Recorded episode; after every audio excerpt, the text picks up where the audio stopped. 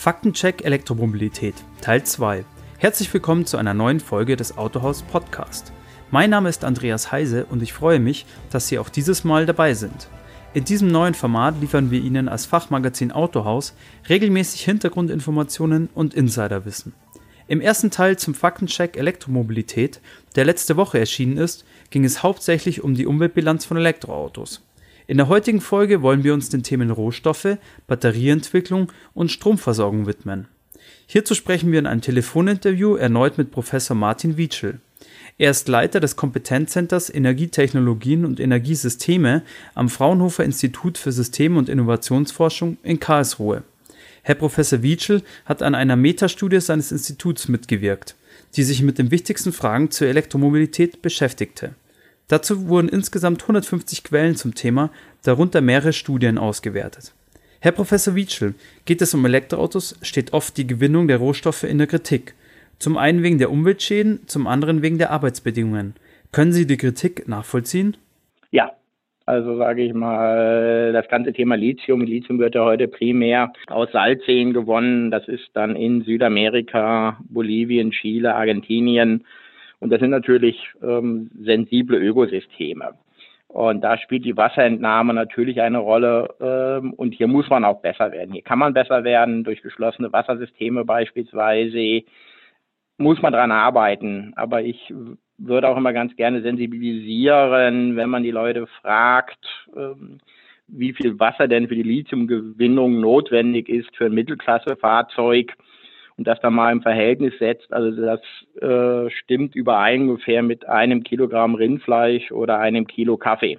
Also wir haben Wasserprobleme in sehr vielen Bereichen. Das entschuldigt es nicht, das soll auch nicht heißen, dass man da nichts machen muss bei Lithium, aber man muss es, sage ich mal, auch ein Stück weit in Relation setzen bei dem ganzen Thema. Das zweite Thema ist natürlich der Kobaltabbau im Kongo. Da werden zurzeit rund 60 Prozent des der Kobaltgewinnung findet im Kongo statt. Kongo ist auch das Land mit den meisten Reserven. Da haben wir das Thema Kinderarbeit. Äh, und das muss man angehen. Das ist natürlich nicht tolerierbar. Aber man muss auch im Kopf haben, 80 Prozent des Kobaltabbaus im Kongo findet industriell, industriell statt und nur 20 Prozent äh, ist mit dem Thema Kinderarbeit oder Kleinbergbau äh, verbunden.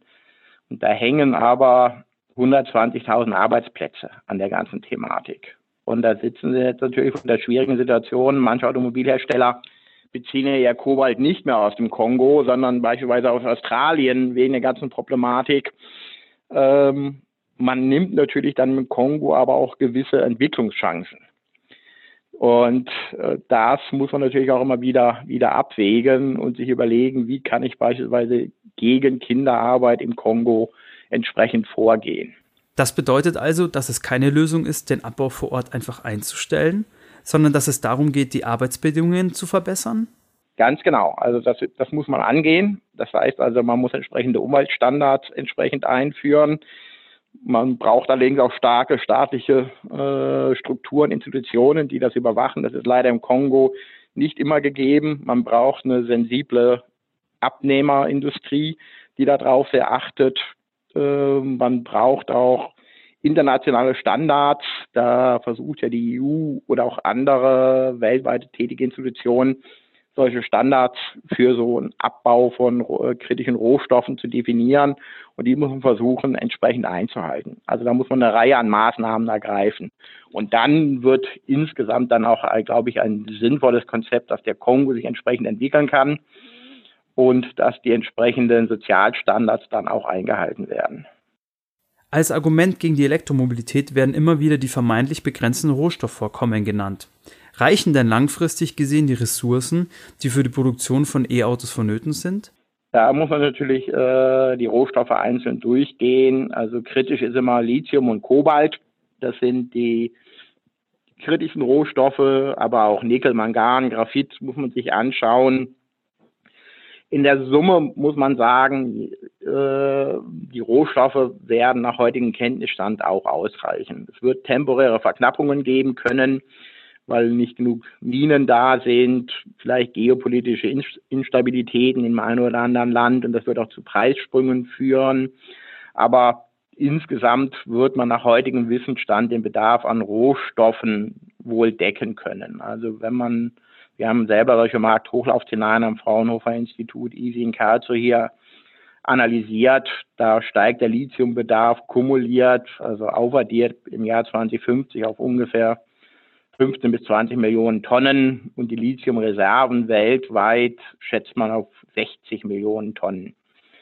Kobalt ist auch ein ganz äh, häufig kritisch genannter Rohstoff, aber da arbeitet man auch gerade dran, den Kobaltgehalt in den Zellen deutlich zu senken, weil das auch ein Preisthema ist. Die Autoindustrie arbeitet also daran, künftig weniger dieser Rohstoffe einsetzen zu müssen. Der Bedarf wird sich also mit der Zeit verändern? Ja, genau. Also gerade Kobalt, das ist ein ganz starker Trend. Der Kobaltgehalt in den Zellen reduziert sich sehr stark, weil damit erreicht man auch eine deutliche Kostensenkung. Und weil sie so viele verschiedene Zelltypen haben, sie können eigentlich jeden der Rohstoffe irgendwie ersetzen. Also das, äh, Sie können auch kobaltfreie Batterien entwickeln oder lithiumfreie Batterien auch entwickeln.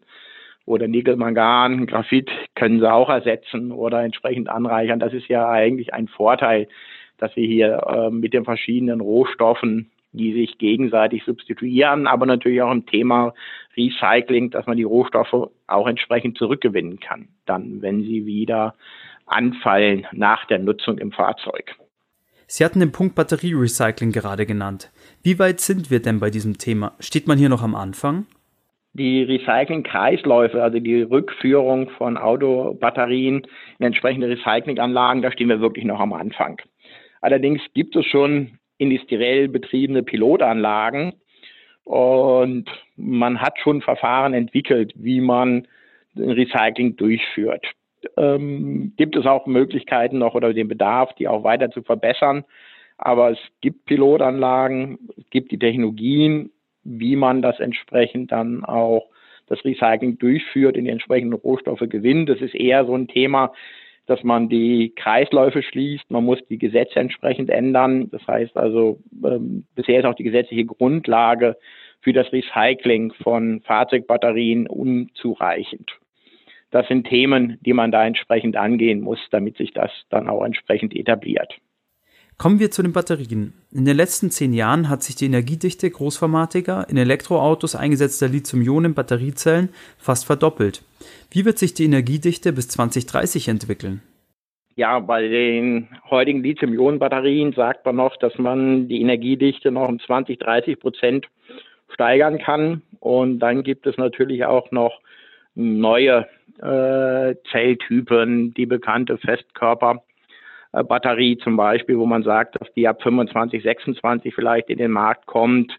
Ähm, da kann man auch nochmal die Energiedichte erhöhen, vielleicht nochmal um 50 Prozent. Und wenn Sie dann natürlich ganz weit in die Zukunft schauen, die Metall-Luft-Batterien, äh, da können Sie die Energiedichte vielleicht nochmal verdoppeln. Man muss allerdings natürlich immer wieder sagen, bei dem Thema Batterie, Energiedichte ist nicht das einzige Thema. Also Batterien müssen auch eine hohe Sicherheit haben.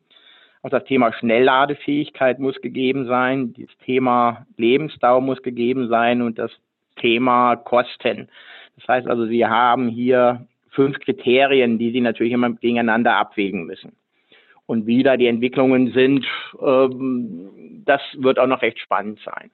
Aber wenn man auch wirklich vergleicht, was man in der Vergangenheit gesagt hat, bisher ähm, haben die tatsächlichen Entwicklungen die Prognosen meistens überholt. Man ist also schon in vielen dieser Faktoren deutlich besser geworden, als man noch von einigen Jahren gesagt hat. Aber wie es ist auch ein Zieloptimum und man muss auch aufpassen, dass die einzelnen Zelltypen alle diese fünf Kriterien entsprechend gut erfüllen.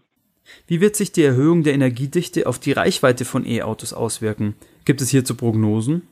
Ja, gut. Das Thema ist ja immer wieder, ähm, wie viel Batteriekapazität bauen Sie denn in ein Auto ein? Sie haben ja heute schon teilweise Automodelle mit 90, 100, angekündigt 120 Kilowattstunden und dann sind sie real schon bei 450, 500 Kilometern. Die Frage ist, was ist davon sinnvoll? Einmal aus Kosten, einmal aus Umweltgründen und einmal die Frage, braucht denn das der tatsächliche Nutzer? Also ich sehe auch zurzeit die Tendenz, dass man in die höhere Batteriekapazitäten geht. Ich glaube aber, der Trend wird sich nicht äh, ewig fortsetzen, weil das aus ökonomischen und ökologischen äh, Gründen heraus aus meiner Sicht nicht unbedingt zielführend sind, ist und auch aus meiner Sicht die Kundenanforderungen auch teilweise mit kleineren Batteriekapazitäten befriedigt werden können. Auf welchem Niveau wird sich die maximale Reichweite dann aus Ihrer Sicht einpendeln? Ja, gut, man muss ja natürlich unterscheiden, ob man über einen kleinen, Mittelklasse oder einen großen Pkw redet. Ich würde, sage ich mal, so Mittelklasse-Pkw würde ich mal schätzen, dass es sich einpendelt irgendwo bei 50, 60 äh, Kilowattstunden und dann kommen sie real unter realen Bedienungen 300 bis 400 Kilometer weit.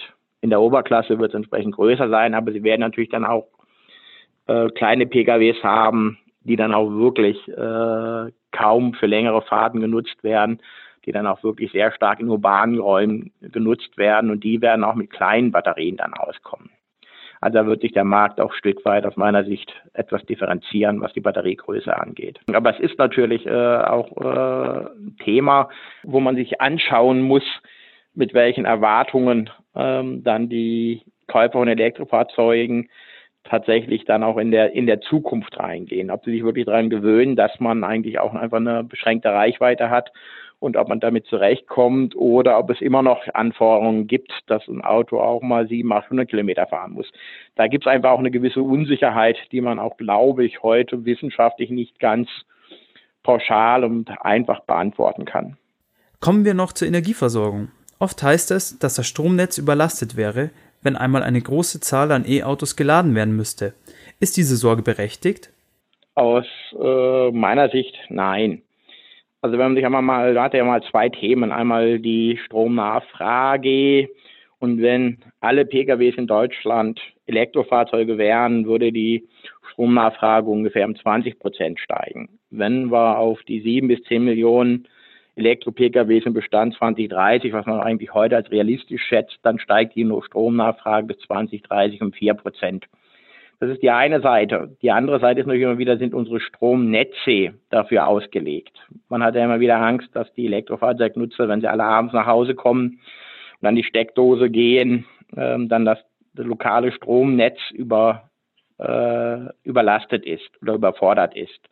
Aber wenn man sich mal anschaut und sich anschaut, wie die Leute wirklich zu Hause ankommen, wie sie laden, wie häufig sie laden, dann ist das ein etwas überschätztes Problem. Also die Gleichzeitigkeit beim Laden ist relativ gering. Und wenn man eine vernünftige Ladeleistung zulässt, das heißt also an ähm, mit 3,7 kW, das ist eine Haushaltssteckdose oder 11 kW, das ist ein Herdanschluss, dann sehen wir eigentlich weniger Probleme. Es gibt lokal wahrscheinlich auch einzelne Verteilnetze, äh, die etwas schlechter ausgebaut wird. Da wird man investieren müssen aber auch die Investitionen halten sich im Rahmen. Weil wenn man sich mal heute mal die Stromrechnung anschaut, dann ist der Posten, der höher ist als wie der Stromeinkaufspreis, sind die Netznutzungsentgelte. Und die reichen auch bei weitem aus, auch einen Stromnetzausbau damit zu finanzieren. Was mhm. ein bisschen kritisch sein wird, ist, wenn sehr viele Leute dann mit einer höheren Ladeleistung laden wollen. Das heißt also, 22 kW zum Beispiel. Da werden wir dann teilweise Peaks hereinbekommen. Und da muss man sich fragen, will man das als Staat so zulassen? Weil heute werden ja alle Netzausbaukosten über die Kilowattstunden Strom gleichmäßig verteilt. Und aus meiner Sicht müsste man sich dann als Staat überlegen, okay, wenn einer tatsächlich wirklich zu Hause sehr hohe Ladeleistung haben will, was man in Anführungsstrichen nicht braucht, nicht benötigt, ähm, ob er das dann auch entsprechend äh, selber finanzieren muss. Und dann wird es natürlich für den Einzelnen relativ teuer. Letzter Punkt wären noch die Alternativen zum Elektroauto. Hier wird ja oft die Wasserstofftechnologie genannt. Welche Rolle wird diese aus Ihrer Sicht in Zukunft spielen?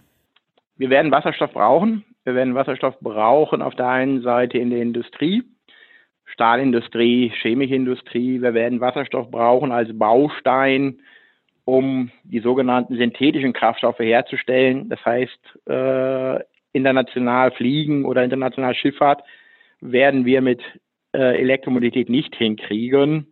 Wir werden Wasserstoff auch vielleicht im Lkw-Bereich brauchen. Ähm, da ist es ein sehr wichtiges Thema. Ob wir das Thema Wasserstoff dann im Pkw-Bereich brauchen, das muss man sehen. Also meine persönlichen Analysen oder meine persönlichen Prognosen sind, es werden 50 bis 70 Prozent weltweit reine Batteriefahrzeuge sein. Und dann werden wir noch andere Antriebsformen brauchen, ob es dann Plug-in-Hybride sind für die Leute, die dann doch mal mehr fahren oder Wasserstofffahrzeuge. Das wird sich herausstellen. Aber Wasserstoff ist ein Thema, aber aus meiner Sicht sollte man das sehr stark sehen, die Notwendigkeit, dass wir es in anderen Bereichen brauchen, um dort die fossilen Energieträger entsprechend zu substituieren. Alles in allem lässt sich sagen, die Probleme Rohstoffvorkommen und Stromnetz sind lösbar.